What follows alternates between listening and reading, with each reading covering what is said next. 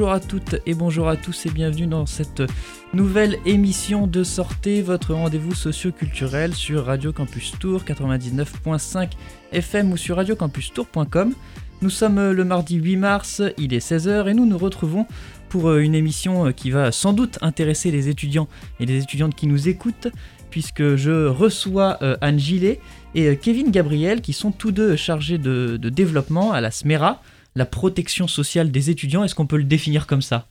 Exactement. D'accord, donc c'est une bonne définition. Eh bien, on, va commencer par situer un petit peu nos auditeurs. Est-ce que vous pouvez euh, nous rappeler ce que c'est tout simplement que, que la SMERA, ses actions globalement? Oui, bien sûr. Alors bonjour à tous et à toutes.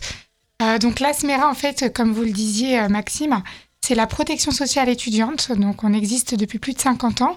Et euh, donc, euh, pour, euh, pour différencier donc, la SMERA de la CPM, en fait, la Caisse primaire d'assurance maladie rembourse donc les étudiants à hauteur de 70% des frais qu'ils engagent. Et donc, la SMERA va venir donc, en complément de ce remboursement de 70%, donc en remboursant les 30% restants aux étudiants. Donc la CPM, qui signifie l'acronyme Alors la Caisse primaire d'assurance maladie, donc la sécurité sociale. Et donc là, la SMERA vient en complément Exactement. de cela. Alors comment ça fonctionne euh, C'est euh, composé euh, de, salariés, d'experts Comment ça fonctionne cette, cette organisation? Alors là, vous voulez dire l'organisation de la CPM Oui, la SMERA, pardon. La SMERA, d'accord. Alors il y, a, plusieurs, il y a plusieurs salariés, effectivement. Il y a des chargés de développement, donc nous, hein, pour le coup, qui, euh, on sillonne voilà les, routes de France, en tout cas les, territoires euh, euh, qu'on occupe pour justement développer la SMERA, faire connaître aux étudiants, également donc la, mutuelle comme tu disais Anne, hein, puisque c'est important, et également les assurances pour qu'ils puissent être couverts. Après il y a également des agents d'accueil, puisque du coup nous avons quand même pas mal d'agences ouvertes encore. C'est important d'avoir un contact. Là on l'a vu hein, pendant le pendant le confinement plus que jamais, c'était quand même important de garder du lien social avec les étudiants. Et puis après bien sûr il y a toute une équipe de, chargés de communication, euh, de web designers, puisqu'on est également présent euh, sur les réseaux sociaux, Facebook, Instagram, Twitter. Donc, euh, donc voilà, c'est toute une, toute une petite organisation. Donc elle est présente partout en France finalement, cette, cette organisation. Et d'ailleurs, je crois que vous nous venez de Poitiers, c'est ça? Tout à fait, tout à fait. Et vous étiez à Angoulême il y a quelques, il y a quelques jours, voilà, tout à fait. donc, comme vous le dites, vous sillonnez la France. Euh, alors, un, autre point central de, la vie étudiante, c'est le logement. Euh, je crois que vous proposez aussi des assurances logement. Comment, comment ça fonctionne? Oui, alors nous avons euh, toutes sortes d'assurances. Donc on a les, comme vous le disiez Maxime, on a les assurances logement, les assurances vie étudiante, donc la responsabilité civile, les assurances auto et les PAC Monde, PAC Europe, donc pour les étudiants également qui partent à l'étranger, donc faire leur stage. Euh, donc on, leur propose de les couvrir intégralement pour tous leurs besoins et qu'ils soient couverts vraiment euh, donc avec une couverture euh, qui soit appropriée à leurs besoins d'étudiants. Alors c'est bien de rappeler un petit peu comment ça fonctionne finalement euh, la, la CEPAM, tout ça, parce que euh, quand on est étudiant, on n'est pas forcément euh, tout le temps la tête dans, dans l'administratif, et même d'ailleurs quand on est adulte, je pense qu'on on, s'y perd parfois. Est-ce que vous trouvez que les, les, globalement les étudiants sont, sont assez informés ou qu'il y a encore du, du, chemin à faire dans ce, dans ce domaine-là? Je dirais qu'il y a encore pas mal de, pas mal de progrès. Hein. C'est vrai que nous, euh, bon, notre cœur de métier, c'est vraiment d'être présent euh, envers les étudiants, leur expliquer, voilà, comme vous le disiez, la différence entre la sécurité sociale, la mutuelle. Euh, mais voilà, il y a encore pas mal de, pas mal de travail. Bon, déjà parce que les parents sont eux-mêmes pas forcément toujours sensibilisés.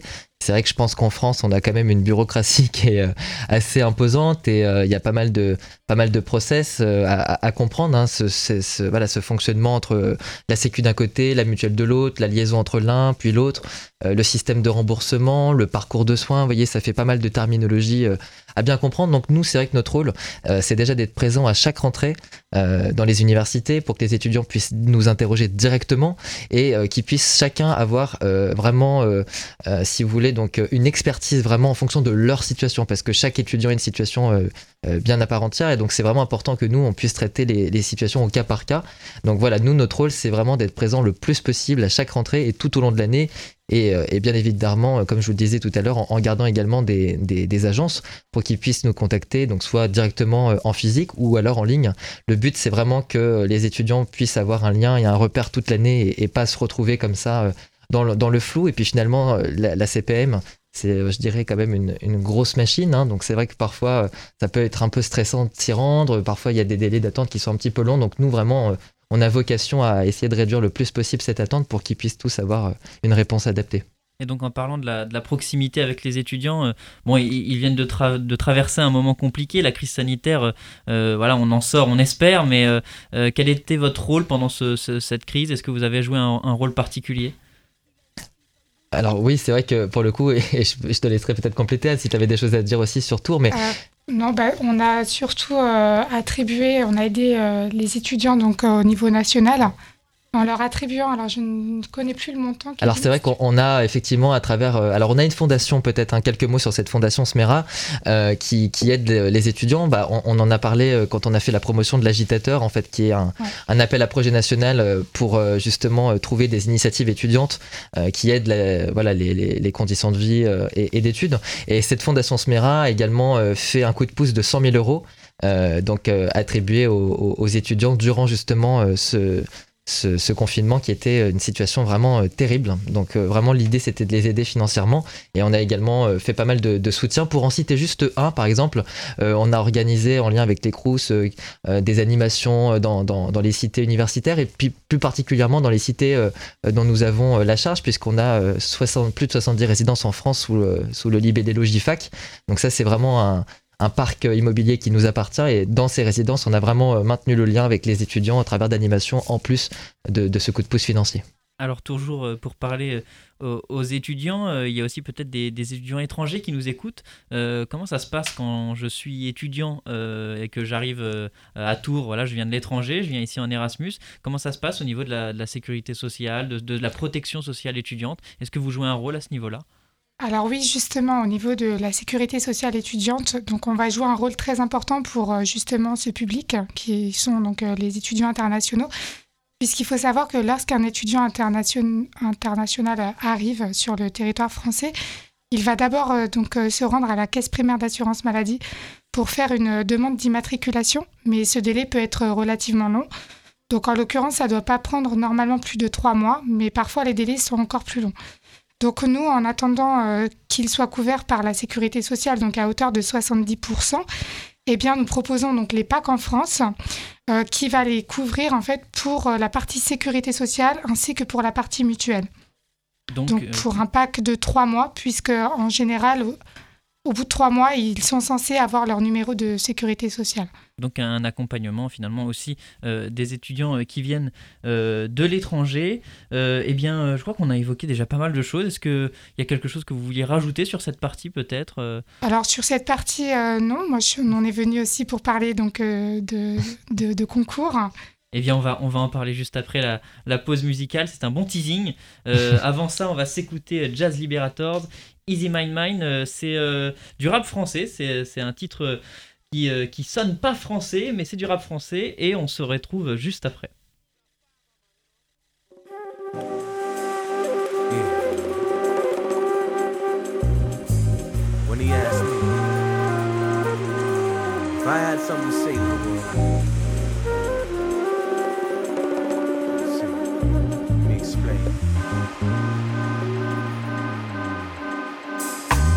Stepped on the scale, had my mind in a twirl, and realized I was carrying the weight of the world. Who else would bear the burden, give the shirt on their back, rejuvenate the streets and rehabilitate rap? You see, these minds is trapped, and I can see where they at. Living in these fantasies that's about to collapse. I see a breach in their heart when I reach in their heart and grab them before more ignorant starts to kill our communities, drain our true abilities, frame us. The picture's the same, most of y'all feeling me, the rest of y'all not. Cause you're missing the point, trying to blow up the spot and fill a slot of a new age slave. It's a shame how our people behave. Got our roots turning over in graves. Gotta walk on the path that they pave. I'm not the first or the last of the braves to break chains.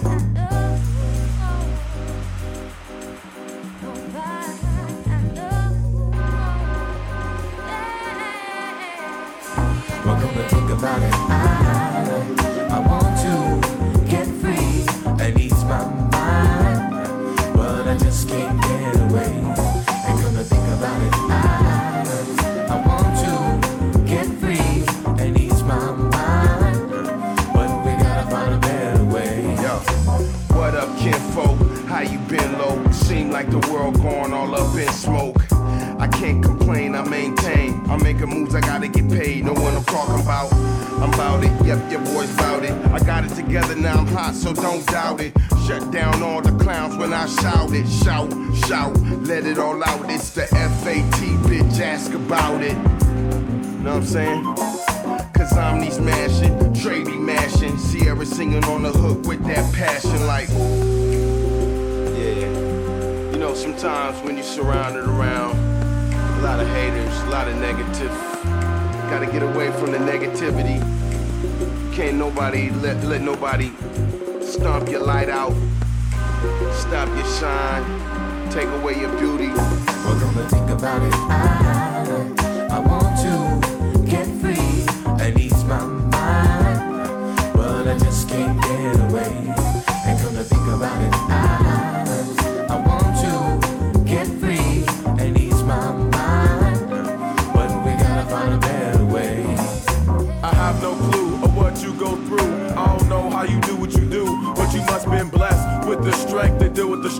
Way you separate yourself from the rest is so fresh, and yes, you give them all something to talk about. They all need something to talk about. Might as well be you.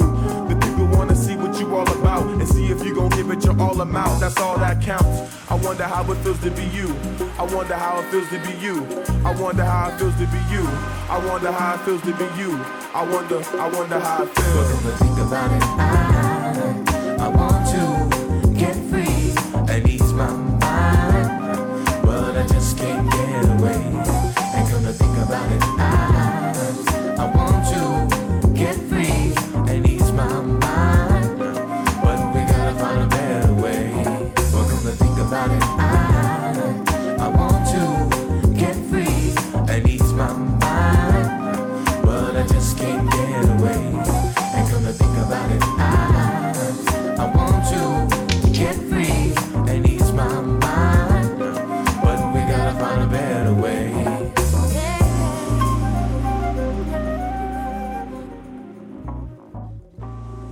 retour sur Radio Campus Tour 99.5 FM ou sur radiocampustour.com. Vous êtes toujours dans votre rendez-vous socioculturel. Sortez dans la deuxième partie de cette émission et euh, je reçois aujourd'hui euh, Anne Gillet et oh pardon j'ai oublié le nom le, le- Kevin Gabriel. voilà Kevin Gabriel voilà c'est ça j'ai perdu mes notes je suis désolé et donc euh, qui sont tous les deux chargés de développement euh, à la SMERA donc euh, la protection sociale étudiante on a déjà évoqué voilà quels étaient les, ressorts voilà un petit peu comment ça fonctionnait mais ils viennent aussi euh, aujourd'hui pour euh, nous parler euh, d'un concours d'un concours de cuisine mais peut-être avant ça faire un petit retour puisque j'avais reçu une de vos collègues sur un concours qui se nommait l'agitateur et je crois que le- le- les votes c'est ça se clôturent aujourd'hui Effectivement, Maxime.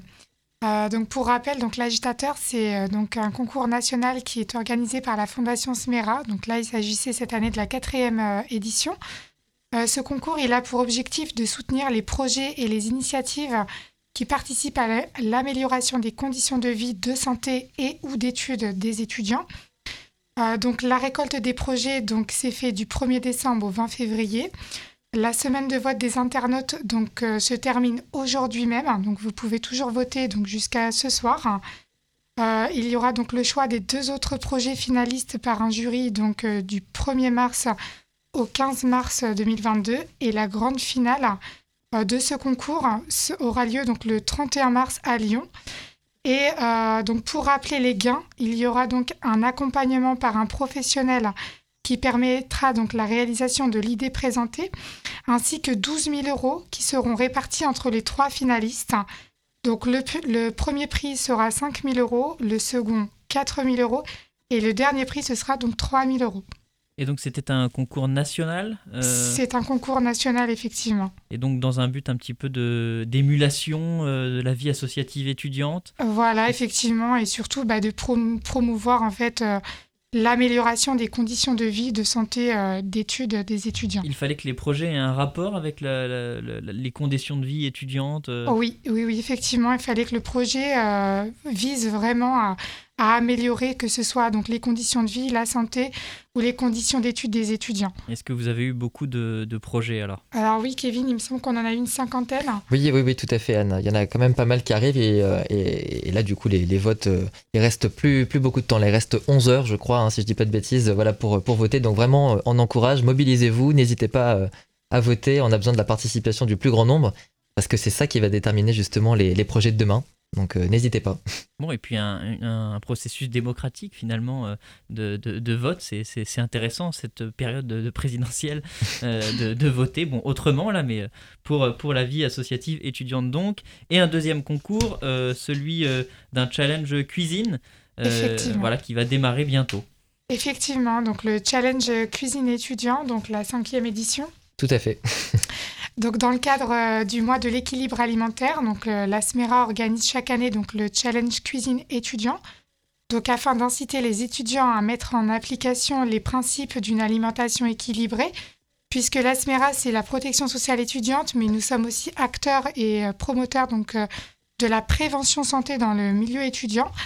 Et donc cette année, nous avons souhaité organiser un concours intergénérationnel afin de réunir les compétences culinaires de deux générations.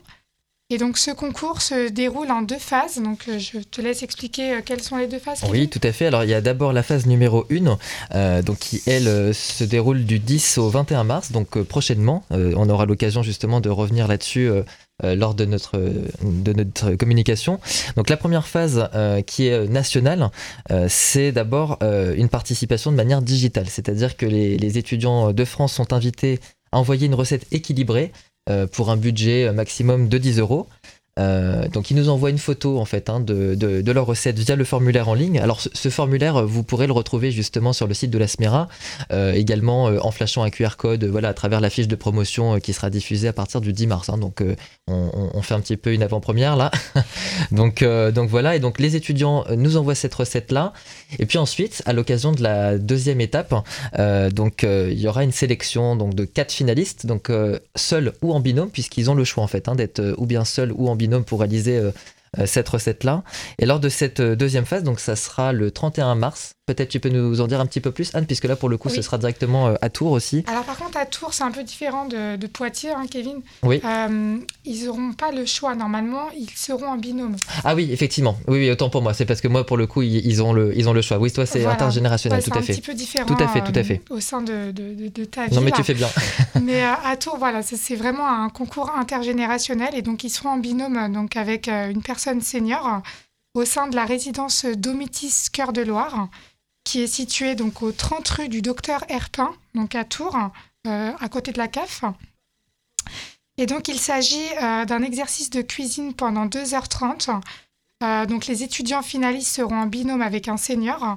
Ils devront cuisiner donc un plat et un dessert avec le panier d'ingrédients qui leur sera imposé. D'accord, donc c'est le, le top chef de, de la SMERA finalement. C'est tout à fait ça, effectivement. Moi, ça m'a fait tout de suite penser à Top Chef. C'est pour ça que cette aventure est, est bien, ouais. Exactement. Donc, euh, il y aura un jury de quatre personnes, y compris moi-même. Euh, concernant donc euh, les lots qu'il y a à remporter, donc tous les participants recevront un bon d'achat de un bon d'achat donc chez Tour à table. Donc le montant variera de, sa position. Par rapport à sa position, il y aura également pour tous les participants la mallette du chef Pradel d'une valeur de 59 euros, un livre de recettes et donc pour le premier lot, il y aura en plus un cookéo d'une valeur de 200 euros. Et euh, donc pour le deuxième lot, un blender d'une valeur de 50 euros, en plus de tous ces lots que, nous mettons à disposition de- des participants. Et donc tout ça, donc une recette équilibrée. Alors la recette équilibrée, c'est ce qu'ils doivent proposer dans un premier temps. Et après, là, le, le concours, euh, bon, ça sera euh, suivant les modalités, je pense, que, que vous, vous Exactement. imposerez. Et donc la recette équilibrée, euh, parce que c'est large la recette équilibrée. Qu'est-ce qu'on entend par recette équilibrée alors? Alors, bah, en fait, ce qu'on entend par recette équilibrée, alors là, je vais peut-être rentrer un petit peu dans la technique, mais c'est vrai que pour le coup, euh, comme on est quand même promoteur de la santé, euh, on s'entoure aussi euh, dans le jury de, de nutritionnistes d'ailleurs, et on essaye de, euh, de s'orienter le plus possible de la stratégie nationale, donc qu'on appelle le PNNS 4. Donc PNNS, c'est le Plan National Nutrition Santé euh, 4, parce qu'il y a eu 4 éditions. Et donc, c'est-à-dire, euh, équilibré, ça passe par des aliments variés et en quantité raisonnable, si je devais résumer en quelques mots. hein. Donc, c'est-à-dire, par exemple, euh, les féculents, euh, le, le groupe donc viande, poisson, œufs, euh, le groupe des légumes, les légumineuses. L'idée, c'est qu'on retrouve un petit peu voilà, toutes les typologies de, de groupes alimentaires pour que ce soit vraiment varié et en, en quantité raisonnable. D'accord. Est-ce que le coût de la, de la recette rentre en compte ou peut-être pas?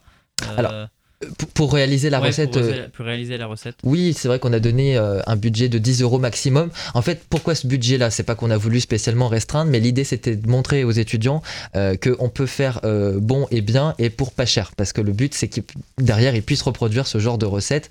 On sait que le budget étudiant est de plus en plus restreint, surtout avec la, la- la crise en ce moment qu'on traverse. Donc l'idée, voilà, c'est de se dire que quand on est étudiant, même pour peu cher, on peut quand même réaliser des recettes équilibrées. Eh bien, on fait appel donc à, à tous les talents euh, de cuisine euh, tourangeaux. hein. on, on espère que et, et les tourangelles aussi, bien sûr, que, que, que vous allez avoir beaucoup de monde donc à ce concert. Eh bien, écoute, à ce concert, à ce, à ce- à ce concours, excusez-moi, euh, du lapsus. Euh, eh bien, merci d'être passé au micro de Radio Campus Tour. Merci à vous. C'est nous qui vous remercions. Et puis, euh, eh bien, alors, euh, on, on- on vous attend pour le retour euh, de, de- de- du gagnant. hein. On vous attend pour Très bien. repasser. Merci. Euh, quant à nous, chers auditeurs, on poursuit cette émission avec euh, la rediffusion du magazine d'actualité d'Arte, 28 minutes. Et euh, en ce jour de, de, de, de, droit, de jour international pardon, euh, des droits euh, des femmes, eh bien, l'émission se, se préoccupe d'une question toujours actuelle, malheureusement toujours actuelle, la question des violences faites aux femmes. 113 féminicides en 2021 et déjà trois femmes au 5 janvier 2022. En dépit de nouveaux outils, notamment sur le plan législatif, les violences peinent à se réduire alors que le collectif féministe Nous Toutes appelle le gouvernement à réagir. Les candidats à la présidentielle 2022 s'emparent peu à peu de la question. Comment venir à bout de ces violences? La police et la justice font-elles le job, comme l'a déclaré le garde des Sceaux Éric Dupont-Moretti Et comment les autres pays font-ils face à ces violences? C'est la question que se pose Elisabeth Quint et ses intervenants. Le ministère de l'Intérieur décidera de la sanction. Cinq fonctionnaires de police étaient convoqués hier en conseil de discipline pour de multiples manquements, huit mois après la mort de Chahinez. Cette mère de famille de 31 ans a été brûlée vive par son ex-compagnon à Mérignac le 4 mai dernier. Elle avait porté plainte à plusieurs reprises, notamment auprès d'un policier, lui-même condamné pour violence conjugale. La mort de Chahinez a mis en lumière une série de défaillances, suscitant l'émotion jusque sur les bancs du Sénat. Rien n'a été fait pour protéger cette femme, alors que tous les voyants étaient au rouge. Tandis que des femmes ont encore été tuées ces derniers jours, combien de drames auraient pu être évités? La police et la justice en font-elles assez? À son arrivée à l'Élysée en 2017, Emmanuel Macron s'est engagé contre les violences faites aux femmes. Une femme meurt tous les trois jours en France. De cela, nous devons tous nous sentir responsables. Depuis, de nouveaux outils ont été déployés, à commencer par les ordonnances de protection, le développement du dispositif téléphone grave danger et des bracelets anti-rapprochement. Un travail de formation des policiers a également été engagé, mais les violences continuent. C'était le 24 juillet. Bouchra avait 43 ans. Le collectif Nous Toutes milite notamment pour la création d'une juridiction spécialisée. Il faut que la justice s'adapte, comme en Espagne. Ils ont des tribunaux dédiés qui font que les plaintes sont tout de suite suivies des faits, ce qui n'est absolument pas le cas en France. Alors la France doit-elle se doter d'une justice à part? Moyens, formation, prévention, quels sont les leviers à actionner? Comment combattre les violences faites aux femmes? On va en parler avec nos trois invités. Maître Dayan, Michel Dayan, bonsoir. Vous êtes avocate et présidente de Lawyers for Women, une association de juristes pour la lutte contre toutes les formes de violences faites aux femmes par le droit. C'est bien ça C'est bien ça. de l'association. Et selon vous, face au féminicide, chaque maillon est défaillant et dysfonctionne en France, de la police au parquet. Pour bien lutter contre un sujet spécifique, il faudrait une justice spécifique. Vous alignez donc sur les suggestions de Valérie Pécresse. C'est bien cela. À côté de vous, David Lebars, bonsoir. Vous êtes commissaire de police et vous êtes secrétaire général du syndicat des commissaires de la police nationale, le CSPN. Et vous estimez qu'une justice spécifique ne réglerait pas le problème. Il faut spécialiser policiers et gendarmes et faire en sorte que les informations circulent largement mieux entre la police et la justice. Et à côté de vous, bonsoir monsieur Jean-Pierre Rosenweg. Vous Bonsoir. êtes ancien président du tribunal pour enfants de Bobigny et vous considérez qu'il faut améliorer la coordination entre les institutions. Mais ce qui est central, selon vous, c'est surtout que les hommes arrêtent de battre les femmes. Et de les tuer, évidemment, dans le cas des féminicides. Alors on démarre avec euh, eh ben, précisément ce chiffre. Oui, Elisabeth, trois, car depuis le 1er janvier 2022, trois femmes ont été tuées en France par leur conjoint ou par leur ex-conjoint. Juste pour rappeler les chiffres des dernières années, euh, donc l'année dernière, le ministère de l'Intérieur avait recensé 113 de ces meurtres par conjoint ou par ex-conjoint de femmes en France, contre 102 euh, en 2020 et 146 en 2019. Maître Michel Dayan, depuis quelques années, on a vu euh, apparaître un terme qu'on ne connaissait pas mm. avant, celui de, enfin, qu'on n'employait pas avant, celui de ce féminicide. Qu'est-ce qu'il recouvre exactement? Est-ce que c'est un terme juridique? Est-ce que c'est un terme d'usage? Et de quoi on parle quand on parle de féminicide? Alors, ce n'est pas un terme juridique, ça n'est pas dans la loi Il n'y a pas une qualification C'est une qualification sociologique. Mhm. C'est un terme d'ailleurs qui vient du Mexique. La mhm. première fois, c'est à Chihuahua, dans l'État de Chihuahua, euh, que ce terme est apparu, féminicide. Il y a combien de temps à peu près? Il y a, alors, le Mexique est très en avance sur nous sur les violences de genre, en revanche très en retard dans l'application de la loi. voilà. Euh, le féminicide, c'est tuer une femme mm. parce, qu'elle est, femme et surtout parce qu'elle est sa femme. Ah, c'est sa femme. Ça veut dire Alors, Mais au sens de l'appropriation, pas nécessairement Il n'y a pas de définition. Il n'y a pas de définition juridique, mais la définition sociologique, c'est quand même tuer une femme, soit parce qu'elle est une femme sur la voie publique, mais quand c'est à l'intérieur de la famille et c'est de ce dont on parle, c'est parce qu'elle est sa femme. Donc je pense que ce terme, il est important parce qu'il nomme les choses que mhm. si on nomme pas les choses, mhm. alors on lutte pas efficacement contre les fléaux. En revanche, il n'est pas entré dans la loi, c'est un vrai sujet, c'est un vrai débat, ça, ça divise mhm. les juristes. Est-ce qu'il faut le faire entrer ou pas dans la loi pénale? Je ne pense pas que ce soit le débat de ce soir, mais c'est quand même une question à se poser. On peut, peut juste, avant de s'adresser à vous, euh, commissaire de police, poser la question, il faudrait que ça rentre dans le, le terme féminicide ou ça ajouterait une confusion ou au contraire ça éclaircirait le. Je ne sais pas si ça ajouterait une confusion, ça aurait au moins l'intérêt, c'est d'identifier un problème. C'était le débat sur l'inceste. Hum. Pendant des années, on a, la législation n'a pas changé.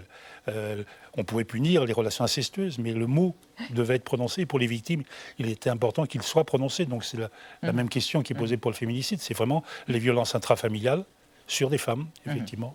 Et c'est un vrai problème de société, ça c'est clair. David Lebar, juste sur, le, sur, les, sur les évolutions, parce qu'avant, euh, avant on ne comptabilisait pas, là on vient de parler de, féminicide d'un terme, avant on parlait même de, de crimes passionnels, donc euh, c'était... On, revient de loin. chemin.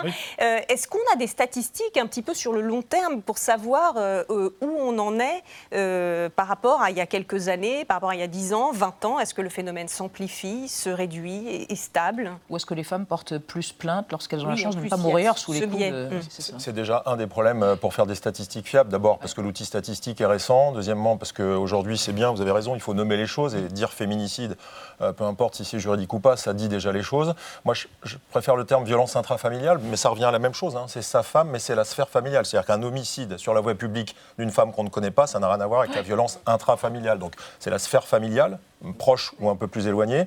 Les statistiques ne sont pas fiables parce que la libération de la parole fait que ces chiffres-là ne peuvent pas être comparés à ceux d'il y a 20 ans. Il y avait une sorte de cloche, et puis vous venez de dire le terme, un crime passionnel, ça donnait, ça donnait mm. déjà quasiment une excuse pour celui qui l'avait commis. Il y avait de la passion, or c'est pas de la romantisme. C'est de la haine, c'est de la, de la sauvagerie, c'est parfois beaucoup, beaucoup plus. Donc voilà. Mais ça veut dire juste que ce terme ne recouvre pas, par exemple, les, crimes dont on entend parler parfois de jeunes filles euh, euh, qui sur des crimes d'honneur ou des choses comme ça, euh, parce que où ça le recouvre quand même, parce que ça si, ça recouvre. on tue une femme parce qu'elle est femme. Un crime d'honneur, on tue une femme parce qu'elle est femme. C'est une violence de genre, mmh. D'accord. Et, parce qu'elle considère pardon, qu'elle nous appartient, il y a aussi quelque chose de cet ordre-là, de, la propriété, mmh. d'exercer sa propriété moi, sur dans, le, corps dans les, dans les, affaires de violence intrafamiliale, de violences faites aux femmes que je vois euh, dans mon cabinet, en effet, un des ressorts, c'est la possession. C'est qu'elle mmh. vous appartient. Elle est presque chose. Et qu'elle échappe éventuellement. exactement. Et c'est au moment d'ailleurs où elle ne veut plus appartenir à cet homme violent qu'alors l'alerte est maximale sur le danger et que le féminicide souvent est, euh, potentiellement euh, imminent. Euh, Jean-Pierre Rosenwag, ça a été, les violences faites aux femmes ont été déclarées grande cause du quinquennat. Mm. il y a eu plusieurs lois qui ont été promulguées sur la question. Quel est le bilan? D'abord, grosso modo, quel est l'arsenal qui a été développé et quel est son bilan aujourd'hui? Je ne suis pas capable magistrat honoraire, je ne suis pas capable de faire le bilan pour le gouvernement. Euh, surtout sur l'application des lois. Mm. Euh, et puis, pour être plus sérieux, il faut du temps pour voir comment mm. une loi se développe, comment elle est appropriée aussi, comment elle évolue mm. dans, sa pratique. C'est sûrement pas des lois régressives. Oui, ça veut dire que ça va dans le bon sens. Ça va dans le bon sens. Par exemple, euh, l'ordonnance de protection pour les femmes, et qui peut intervenir dans les six jours, c'est une mesure qui ne va pas jusque-là où nous aurions souhaité. Moi, j'aurais souhaité que ce soit le jour même. D'accord. Une femme- C'est-à-dire que dès qu'une femme porte plainte, euh, elle puisse être euh, euh, Oui, euh, placée hors de la portée de son conjoint ou de son ex-conjoint. domicile familial sans avoir la crainte de perdre les enfants. Souvenez-vous que la femme qui quittait le domicile familial il y a 20 ans ou 30 ans était entre guillemets une salope, une mauvaise mère, et qu'on devait lui retirer ses gosses. Donc ces femmes, pour rejoindre la question que vous posiez tout à l'heure sur, le- sur les chiffres, il y a un chiffre noir important parce qu'il y a la honte de révéler. Mais il y a aussi l'inquiétude sur l'avenir. C'est moi qui vais être puni. Non seulement j'ai reçu des coups, mais je vais perdre mes gosses. Je vais perdre la face par rapport à ma famille, par rapport à mes amis, mais en plus je vais perdre mes gosles. Sans compter que je peux aussi perdre la vie. Donc effectivement, pour rejoindre la question que vous posiez, je pense que euh, le bilan législatif sur le papier est bon. On, parle- on parlait du Mexique tout à l'heure, d'autres pays ont des très bonnes lois. On va- on sait va parler L'un des problèmes qui est posé en France, c'est le fossé entre les droits affichés et les droits réels. Regardez, on a condamné en 2018 les châtiments corporels. Il n'empêche que les violences faites aux enfants au sein de la famille restent très importantes. Violences physiques et violences sexuelles. Euh, David Lebars, hier, euh, ont comparu cinq policiers mis en cause dans l'affaire de Shahinez Daoud, euh, qui a été euh, battu par son ex-conjoint, puis immolé euh, dans la rue, n'est-ce pas, et qui en est morte, évidemment. Il y a un problème avec, il y a clairement un problème avec la manière dont la police ou certains policiers, dans certains commissariats, réceptionnent, puisque c'est à l'intérieur de cette réquisition, les plaintes. Alors, Lorsque faut- les femmes viennent se plaindre Il faut être très prudent, hein, parce qu'hier, c'est le volet administratif, c'est le volet disciplinaire euh, qui s'est déroulé. J'ai siégé en tant que commissaire hein, pour euh, juger euh, mes pairs, hein, PAIRS. Euh, moi, je vois un point positif. D'abord, il y a un devoir de transparence. La police nationale l'a fait. On a passé notre chaîne hiérarchique devant les instances disciplinaires pour savoir ce qui n'a pas fonctionné. Oui, parce pour qu'un des policiers était lui-même euh, concerné par les Alors, violences il conjugales. Il y avait ce point-là, puis il y avait peut-être aussi des dysfonctionnements euh, dans l'enquête, ou en tout cas des, des erreurs qui ont été commises. Moi, tout ce que je vois, c'est que la police nationale l'a fait. Mm. Il faut que la chaîne pénale dans sa globalité soit en mesure de le faire pour qu'on trouve les leviers, les points d'amélioration, pour que tout ce, que ce qui peut être empêché puisse l'être. Ce que disait euh, Jean-Pierre Rosenzweig, euh, le premier des responsables, c'est le criminel, c'est l'assassin. Mais une fois qu'on a dit ça, on les empêchera pas tous de passer à l'acte, mais si on peut réduire ce volume-là à une portion parfaitement normale et que seul l'imprévisible soit euh, ce qui se passe, eh ben, on aura déjà progressé.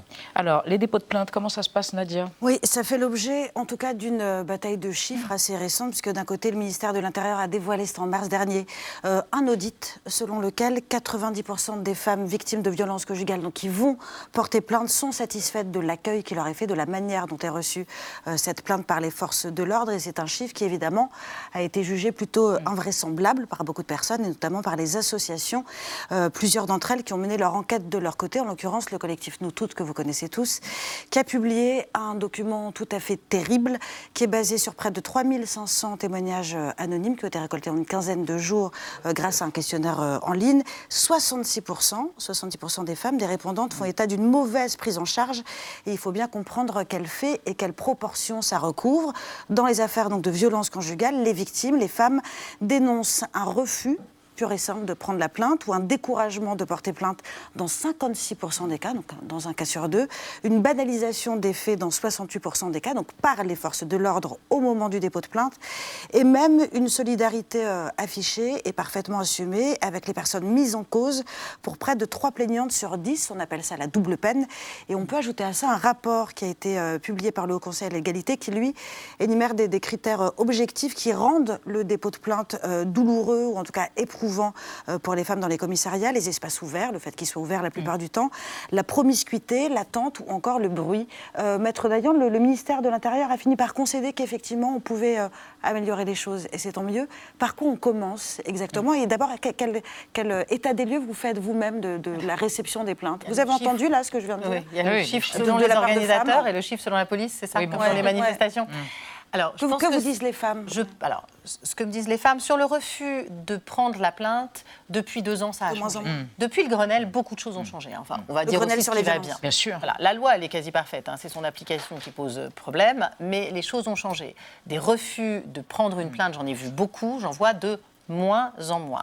Ensuite, il y a l'accueil. L'accueil, c'est aussi amélioré. Mais il y a encore des dysfonctionnements, évidemment, dans l'audition, euh, dans les conditions de l'audition. Il faut savoir ce que c'est que de porter plainte contre celui qu'on a aimé, qu'on aime parfois encore, qui est le père de vos enfants. Déjà, faire cette démarche, c'est très compliqué.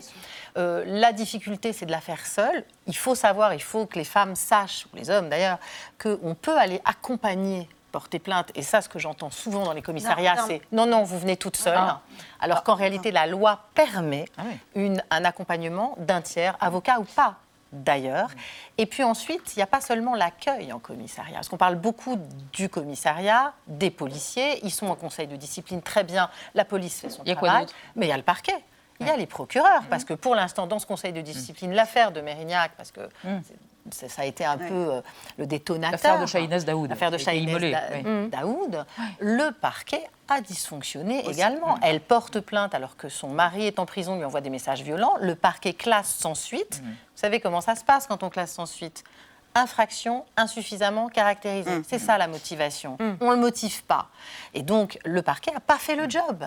Et ça, je crois qu'il faut le dire. Mais alors, avant de revenir au parquet, donc à la justice, quand même, comment sont formés les policiers et les gendarmes? Est-ce qu'il y a eu un mieux au niveau de la formation pour précisément humaniser cet accueil, peut-être arriver à accéder à l'empathie, un minimum d'empathie? Il y a beaucoup de progrès qui ont été faits. Je crois que la vérité est au milieu entre ce qui vient d'être dit. hein. Il, y a, il y a à la fois des accusations très à charge, et puis il y a sans doute peut-être des statistiques un peu embellies. La réalité du terrain. Non, mais les premières statistiques du ministère de l'Intérieur. Moi, je suis le Ah, premier, intérieur. je suis le premier à concéder que ça me paraît trop beau pour être vrai, parce que j'ai travaillé dans des Ah oui. commissariats. Je vais vous dire pourquoi c'est trop beau pour être vrai. Parce que d'abord, les commissariats tels qu'ils sont fabriqués, construits et en désuétude ne Ouais. permettent pas un accueil correct. On fait travailler des policiers promiscuité pour tout le monde. dans des conditions qui fait qu'on prend euh, dans le même local la plainte pour le vol de vélo et la plainte pour la femme victime de violence conjugale. Donc, tant que la puissance publique ne mettra pas les moyens colossaux pour recevoir les gens à part, de Dignement. façon isolée, sans bruit, comme vous avez dit, qu'on puisse avoir des locaux d'accueil, qu'on forme nos policiers, vous savez, cette, cette aberration juridique, c'est qu'on donne à des policiers qui débutent dans des commissariats une des matières les plus difficiles, celle de jauger quelle est la parole de la femme. Il ne s'agit pas de juger Ils sont- si ils c'est sont- vrai ou si c'est pas Ils sont vrai. pas formés à ça aujourd'hui Ils Ils sont pas formés au recueil de la ils le parole sont de mieux en mieux. Ils apprennent de plus en plus les techniques d'audition. Tout progresse, mais on part de très loin. Et il y a largement des marges d'amélioration. Il faut être très pudique et très modeste. Euh, voulez nous faire écouter euh, Valérie Pécresse, parce que c'est un thème euh, qui monte dans la campagne euh, présidentielle et qui, en effet, fait réagir les candidats de tous bords. Donc, on- je vous propose d'écouter la candidate Les Républicains qui s'exprimait avant-hier sur RTL. Aujourd'hui, il faut aller plus loin. Moi, je veux une justice spécialisée. Je veux, comme en Espagne, je veux un process singulier où, en six jours, en six jours, les ordonnances se sont rendues. Voilà. Euh, parce que quand on va porter plainte pour violence, c'est que les choses sont déjà extrêmement dégradées à la maison et, euh, et ça va pas s'arranger. Oui, Jean-Pierre Rosengweil, elle parle du modèle espagnol qui, en effet, euh, a eu euh, des, des- résultats assez, assez probants. Euh, L'un de ses euh, enseignements, c'est d'avoir créé une justice euh, particulière. Est-ce qu'il serait, euh, serait souhaitable de le faire aussi en France? Une juridiction à part pour les violences faites aux femmes Par démagogie, je pourrais vous répondre oui. Mais ne répondez pas par démagogie, répondez ce que vous pensez Encore faudrait-il qu'on en ait les moyens. On a déjà pas beaucoup de moyens. Je vous rappelle qu'il y a 6 000 magistrats sur 9 000 Oui. qui ont protesté il y a encore quelques semaines sur l'absence de moyens dont ils disposaient pour rendre la justice simplement, dignement. En plus, il faut qu'ils soient plus sensibles à un certain nombre de causes euh, environnementales, violences, ceci, cela. Alors, dans l'utopie, effectivement, on pourrait rêver qu'il y ait des juridictions spécialisées. Mais il faut surtout qu'il y ait des magistrats spécialisés. Il faut qu'il y ait des Mm. procédures. Il faut que l'ensemble de la chaîne pénale, depuis le recueil de la plainte qui peut se faire au commissariat, mais qui peut aussi se faire en ligne, qui peut se faire en pharmacie, qui peut se faire À l'hôpital. qui est dans des lieux. Il faut démultiplier, il faut libérer la parole et faciliter la parole. Puis en bout de chaîne, il faut effectivement rendre justice dans tous les sens.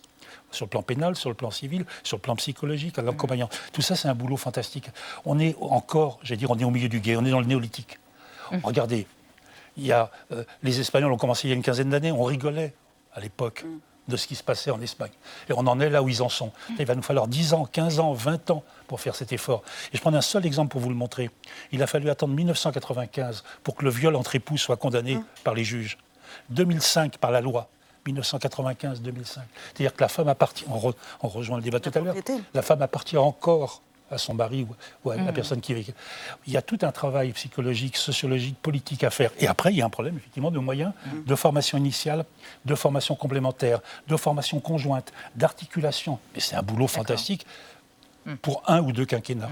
Alors, avant que vous réagissiez, euh, Maître Dayan, j'ai vu, parce que vous n'êtes pas démagogue, mais vous pensez le contraire de, de ce que pense Jean-Pierre Voilà. Rosenweg. On va s'intéresser euh, avec Thibault Nolte et le rayon X à Irène Montero, précisément, puisqu'on vient de parler de l'Espagne. Elle est ministre depuis 2019, je crois, de l'égalité en Espagne, et puis c'est le pays cité en exemple en matière de lutte contre les violences faites aux femmes. Son portrait.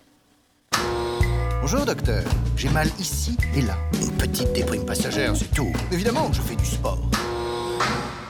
Ma chère Irène Montero, j'ai vos radios sous les yeux. Est-ce igual? Vous êtes numéro 2 de Podemos, parti de gauche, rejeton du mouvement anti-austérité des indignés créé en 2010 après la crise financière, et depuis deux ans, ministre espagnol de l'égalité. Un Marocain de plein exercice, notamment dédié à la lutte contre un genre de violence dite violence de genre, soit la violence sexiste. España debe ser, seguir siendo, un referente internacional de políticas públicas feministas. Si la guerre espagnole au machisme et à ses oripeaux a été déclarée dès 2004, vous poursuivez le combat comme un béret vert en face d'assaut. Vous vous déclarez psychologue, mère, féministe. Amenez vos chiards au débat télé, allaitez en pleine interview et sanglotez en discourant sur les victimes de violences de genre. Cinq types violent une fille de 18 ans, la justice retient l'abus sexuel, bah oui, ça me fait chialer. Dans votre projet de loi sur la liberté sexuelle, un viol sera désormais caractérisé si un rapport a eu lieu sans consentement, alors qu'il était jusqu'ici conditionné à la violence. Si no te apartas, si no pegas, si no arañas, si no empujas, si te quedas quieta, no es una violación. Vous punirez aussi le harcèlement. Et aux inquiets de l'avenir de la galanterie, vous avez décoché. On ne vise pas les compliments plus ou moins heureux des messieurs, on parle de types qui s'installent devant votre fille assise sur un banc public pour se masturber. Je sens que l'image mentale se forme. Les papas commencent à comprendre? Hmm? Punchline et Mandal sont les mamelles de votre destin. Mère, éducatrice, père, déménageur, école alternative jeunesse communiste, début politique en 2004, petit job dans une entreprise d'électroménager et Podemos depuis 2014, dont vous épouserez les idées et le patron Pablo Iglesias.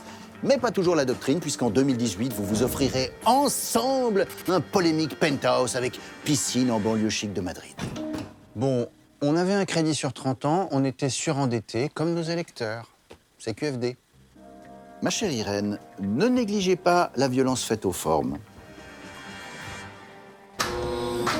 Merci Thibault Nolte. Une question, Anne. Oui, maître Michel Dayan, vous, vous êtes donc pour une juridiction spécialisée comme c'est le cas aujourd'hui en Espagne? Exactement. Je ne pense pas que ce soit utopique, mais que ce soit pragmatique en réalité, puisque ça marche. Il y a bien des parquets financiers, il y a bien Mm. des parquets spécialisés dans le terrorisme. Donc pourquoi pas un parquet, une juridiction spécialisée, comme en Espagne, du début à la fin sur les violences de genre parce que pour lutter, il y a des spécificités, on, parlé, on en a parlé, il y a, c'est dans la famille, il y a des sujets d'emprise, il y, a des, il y a- il y a des sujets tout à fait spécifiques, il faut lutter de façon spécifique, donc il faut des juridictions spécifiques qui ne fassent que ça, sachant que, et je parle sous le contrôle, monsieur le commissaire, une plainte sur cinq pour, euh, qui est déposée en ce moment dans un commissariat est une plainte pour violence intrafamiliale. Donc je ne vois pas pourquoi on ne créerait pas une juridiction spécifique. Il suffit de se donner les moyens. En Espagne, 16 euros par habitant pour la lutte contre les violences faites aux femmes. En France, Ici, 5 euros, par habitant. Ah oui, on est, on est la lanterne. Vous n'êtes pas d'accord, euh, David Lebars? Non, enfin, pour- sur les chiffres, euh, c'est pas une sur Non. cinq. Il y a certains endroits où il y a une extrême tension sur ce sujet, puis il y a d'autres endroits où, fort heureusement, il y en en, a pas. C'est pas une sur cinq, euh, heureusement, sinon on serait dans une situation cataclysmique.